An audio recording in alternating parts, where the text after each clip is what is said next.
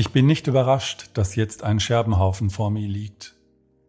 Ich glaube nur, dass ich zu bewegungslos bin und am Ende einsam und allein dastehen werde, nur um den Preis, das Leben so zu fühlen, wie ich es mit dir fühlen durfte. M. Nachdem Rolf das gelesen hatte, ging er besorgt zu ihr. Er hatte keine Zeit, aber er tat es. Er umarmte sie. Komm her und sag mir, dass du bleibst. Sie sprachen nur wenig, aber er saß neben ihr und hielt ihre Hand. Irgendwann nahm er ihr Buch und gemeinsam blätterten sie darin. Er las und sie hörte seiner warmen Stimme zu. Es rührte sie, dass er die schönen Zeilen nur für sie rezitierte, aus einem Geschenk, das ihr persönlicher und näher nicht sein konnte. Und dabei betrachtete Magdalena sein schönes Gesicht. Das ging so eine Weile, dann unterbrach sie sein Lesen. Leben wir von dem Spannungsfeld zwischen uns oder ist es mehr? Sei ehrlich, ich werde es auch sein. Ich fühle eine Antwort, die ich darauf geben kann. Rolfs Erwiderung hätte eine Lawine auslösen können. Vielleicht hätte es sie beide darunter begraben. Welche Worte hätte er wählen, mit welchen Gesten und Betonungen hätte er sie vortragen sollen, welche Interpretationsvarianten wären bei ihr entstanden? Wie wäre die Geschichte dann fortgeschrieben worden? Rolf sah sie an und zögerte. Lass uns Luft zum Atmen, zum Leben. Dann legte er das Buch zurück an seinen Platz, und dabei bemerkte er, dass der Umschlag ihres Vaters noch immer ungeöffnet dalag. Du hast es nicht gelesen? fragte er. Rolf nahm den Umschlag und mit den Zinken einer Gabel öffnete er ihn behutsam.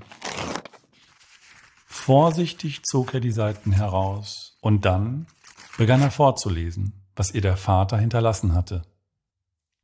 Meine liebe Magdalena, die Lüge und die Täuschung gehören zur Natur und damit auch zu uns.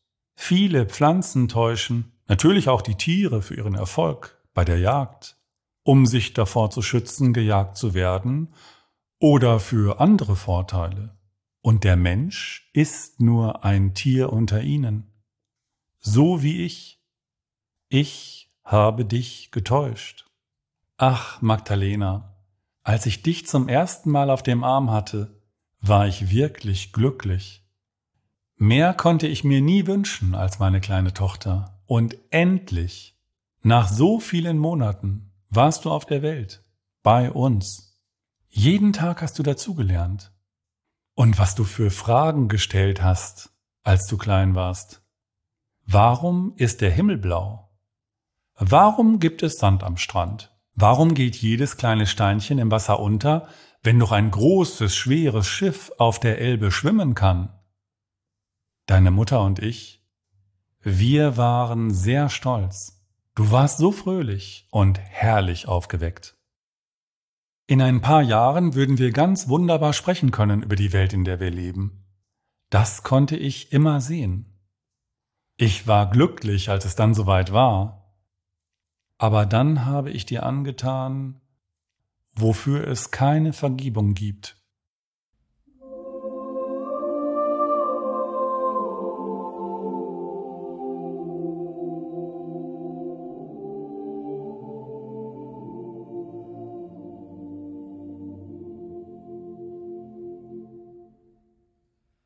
Nachdem ich dies für dich aufgeschrieben habe, muss ich diese Welt verlassen. Vielleicht in einer Stunde oder in zwei. Draußen regnet es wieder. Trotzdem scheint die Sonne. Die nassen Herbstblätter leuchten gelb. Wir haben über die Liebe gesprochen, über die periodische und die dauerhafte. Und du hast mir unter Tränen gesagt, dass du ein Kind erwartest. Was für ein Vater war ich? dass du damit weinend zu mir kamst. Und wie konnte ich meinen, dich zum weiten Felde der Liebe und zu den Ursprüngen der Menschheitsgeschichte bei Kant zu belehren? In welcher Welt habe ich gelebt? Welche Gesellschaft haben wir geschaffen, Magda? Wir hätten uns freuen können, Mutter, du, der Rolf und ich. wie gern ich die Zeit zurückdrehen würde. Ich schäme mich, Magdalena. Wie kann ein liebender Vater seiner Tochter die Liebe nehmen? Ich tat es und berief mich dafür selbst auf sie. Aber so habe ich mich gegen das Leben gewandt, und dann bahnte sich das Böse seinen Weg. Ich konnte es nicht mehr aufhalten.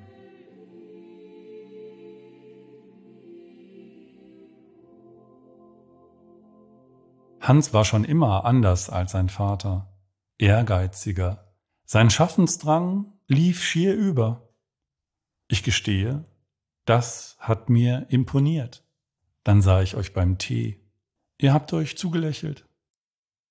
Du mochtest ihn, und gewiss sehntest du dich auch nach Ruhe und Sicherheit, nachdem du die schweren Jahre hinter dir hattest. Ich habe sie dir bereitet. Meinen zukünftigen Schwiegersohn wollte ich unterstützen, weil ich damit dich unterstützen würde, liebe Magda. Das habe ich ihm im Arbeitszimmer gesagt. Ich plante und er hoffte das, und tatsächlich schlug er darauf ein. Nach den Irrfahrten deiner Jugend sollte dies dein Hafen sein. Du hast ihn geheiratet, aber ich fühle Schuld denn ich habe den Blick für das Ganze verloren, als ich zu egoistisch war. Er ging sehr weit, um seine Ziele zu erreichen, nutzt bis heute jede Gelegenheit für seine Geschäfte, schmiegt sich an den Busen der Nazis und merkt nicht oder will nicht sehen, dass er am Unrecht mitarbeitet. Magter, ich bin wie er. Auch ich wollte Erfolg für dich und für unsere Familie. Hans und ich, wir haben uns dafür gegenseitig verwendet. Ich stellte die Weichen für ihn und damit habe ich dir, Rolf, aus dem Herzen gerissen. Meinen Egoismus habe ich auf dich ausgedehnt. Sieh dir nur an, was ich angerichtet habe.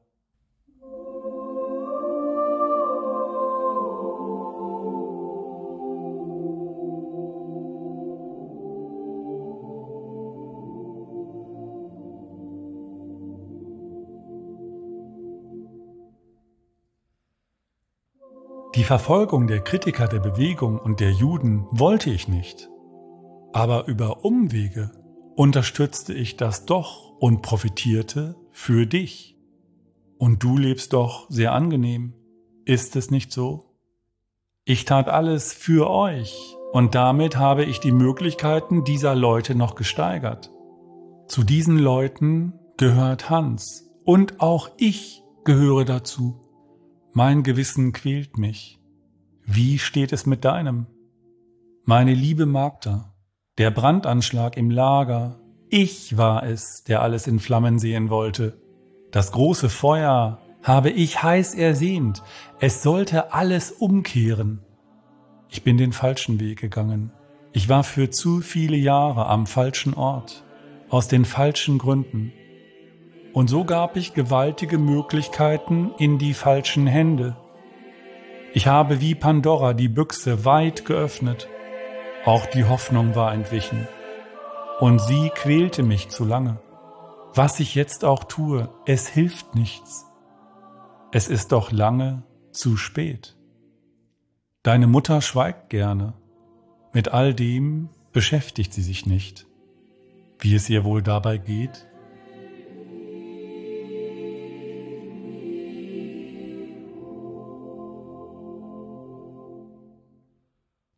Auch in Turin handelte ich allein. Es zerriss mich.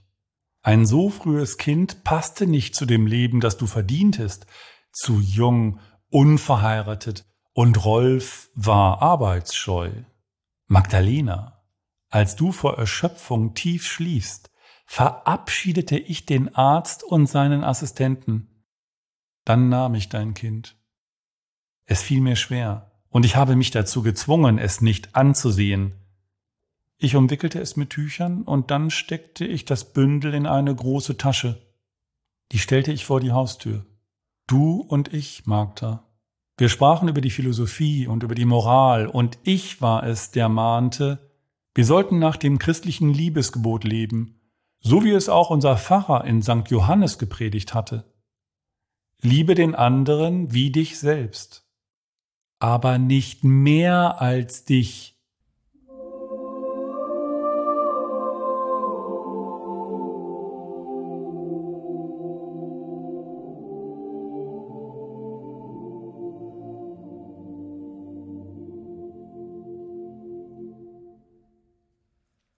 Du warst erschöpft und schliefst.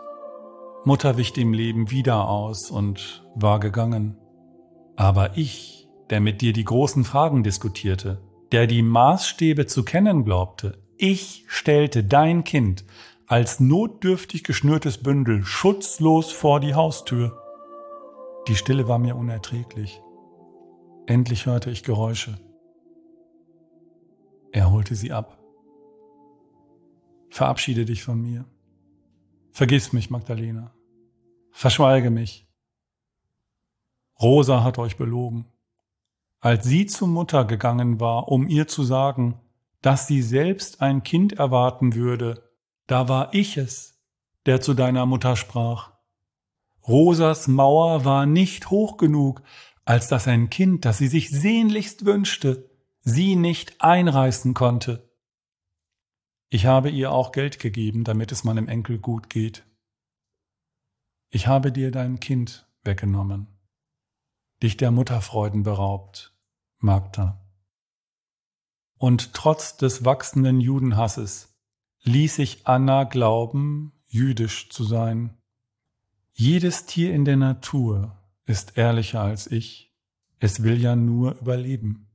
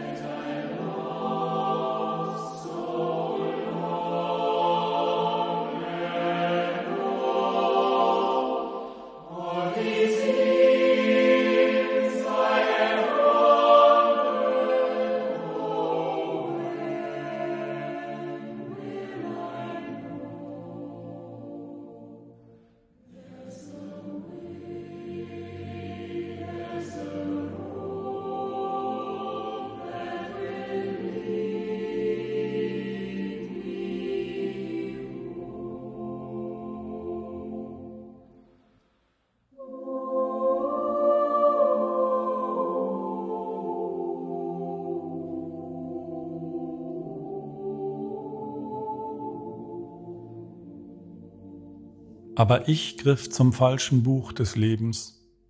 Ich habe die falsche Auflage gelesen und dir dann die falschen Kapitel zum Studium vorgelegt.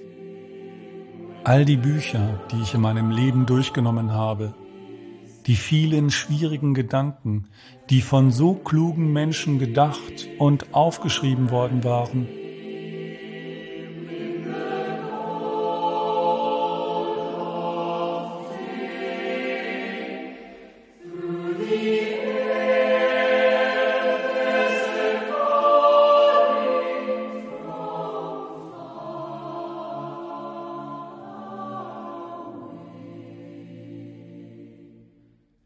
Habe ich sie nicht verstanden? Wieso konnte ich nicht klarer sehen? Ich wollte Wege für dich suchen, weite Strecken bin ich gegangen, sie haben meine Kraft verbraucht. Und jetzt hinterlasse ich dir mehr Fragen als Antworten. Der Mensch ist ein Fragender und bleibt ein Suchender, aber den Schatz der Wahrheit sollen andere heben. Ich bin am Ende und ich will kein Mensch mehr sein.